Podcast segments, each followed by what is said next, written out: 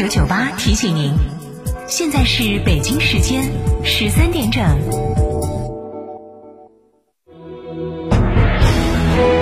成都的声音，FM 九九点八，成都电台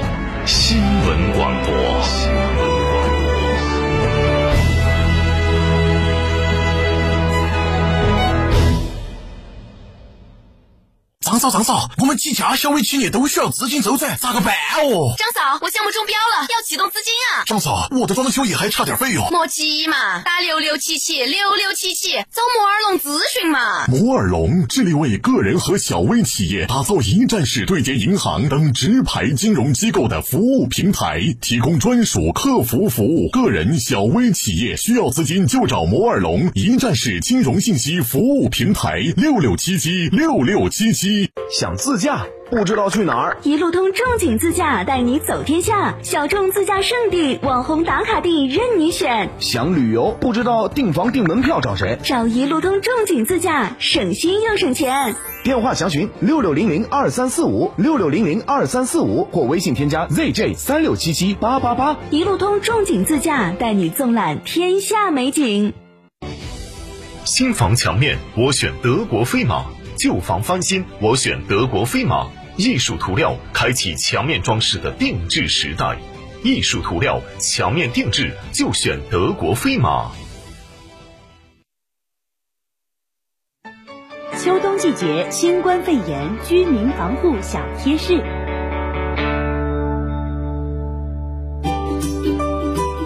孔子说：“教育要因材施教，我们的防护也讲究看人下菜碟儿。不同人群还有各自要注意的地方哟。老人、孕妇、儿童这类抵抗力较弱人群，可以保持适度运动，平衡膳食，保证睡眠充足。外出时候建议错峰出行，尽量避开人群出行高峰，以免拥挤。孕妇可以提前做好产检预约，合理规划时间，缩短就诊时间。”有慢性肺病、心脏病的老年朋友，要在医生指导下佩戴口罩。老人、儿童可根据自身需要接种流感、肺炎等疫苗，提高自身免疫力。对于在校学生，天气适宜时，每天要保证不低于一小时的户外运动。同时养成良好卫生习惯，不与他人共用水杯、毛巾等个人物品。教师也要做好个人健康监测，不带病上岗，关注班级学生健康状况，并及时与校医联系，加强防疫知识宣教。上课时可以不用佩戴口罩。公交、出租司机、快递员、送餐员等服务业岗位从业人员，因为职业需要，每天要和不同的人打交道，因此做好个人健康监测，不带病上岗尤为重要。每天上岗前要做好岗前消杀工作，比如驾驶员出行载客前要对车辆进行清洁消毒，保持车内通风换气；快递员、送餐员提倡无接触式配送。特别提醒，我们的食品从业人员要持健康证上岗，注意个人卫生，烹饪前后洗手，处理冷冻食材时要佩戴手套，生熟食品分开加工，不共用刀具。近期有出国及留学打算的人群，准备出国前要提前咨询当地医疗卫生机构，了解新冠疫苗接种政策，按需接种疫苗。到达国外后，主动配合当地政府及学校的疫情防控措施和管理要求。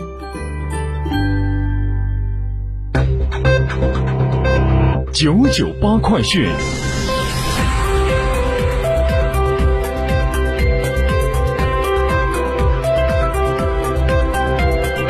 北京时间十三点零四分，各位听众，大家下午好，欢迎收听九九八快讯，我是浩明，为您报告新闻。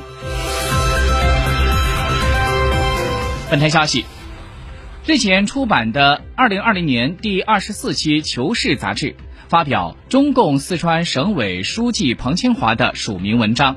坚持系统观念，谋划推动“十四五”经济社会发展。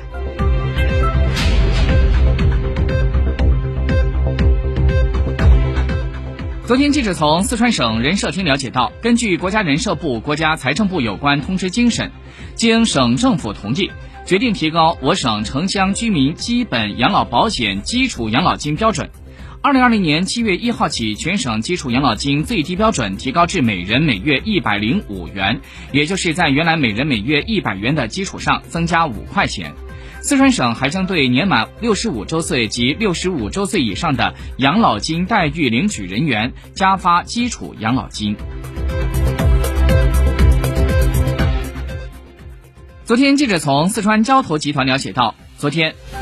仁寿木川新市高速马边支线最后一公里的油面铺筑完成，具备了通车条件，本月底将会正式开通。作为四川省第一条直通小凉山宜区腹地的高速公路，从成都经仁木新高速直接跑拢马边县城，只需要三个半小时。十二月的下旬，成都天府国际机场就将会开始试飞工作，民航客机将会首次亮相新的机场，可谓好事连连。就在十五号，记者从金堂县有关部门了解到，金堂通用机场建设在本月底也将会竣工，预计在明年三月左右将会首航。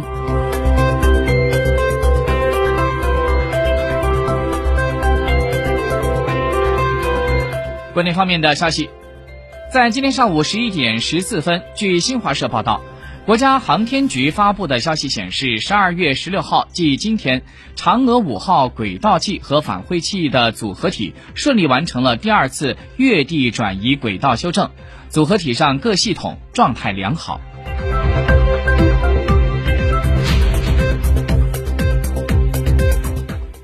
在今天上午举行的民航局新闻发布会上，民航局政法司的副司长郭仁刚就“十三五”时期民法的民航的法制工作进行了介绍。他说，目前累计已经有六家单位和四十三个个人被记入到严重失信记录，已经累计限飞一万九千五百九十三人。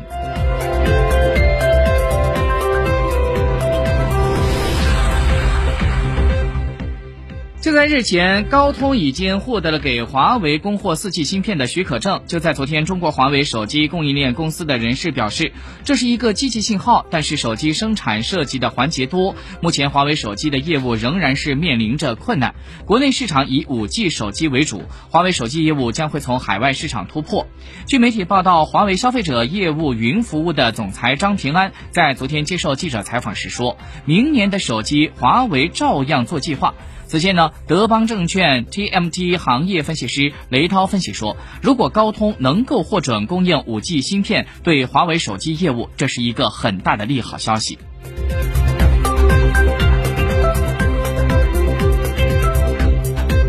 国际消息，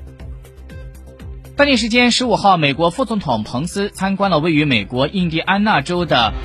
布鲁明顿的一家新冠疫苗生产基地。他表示，期待在未来几天能够接种疫苗，自己将毫不犹豫的接种。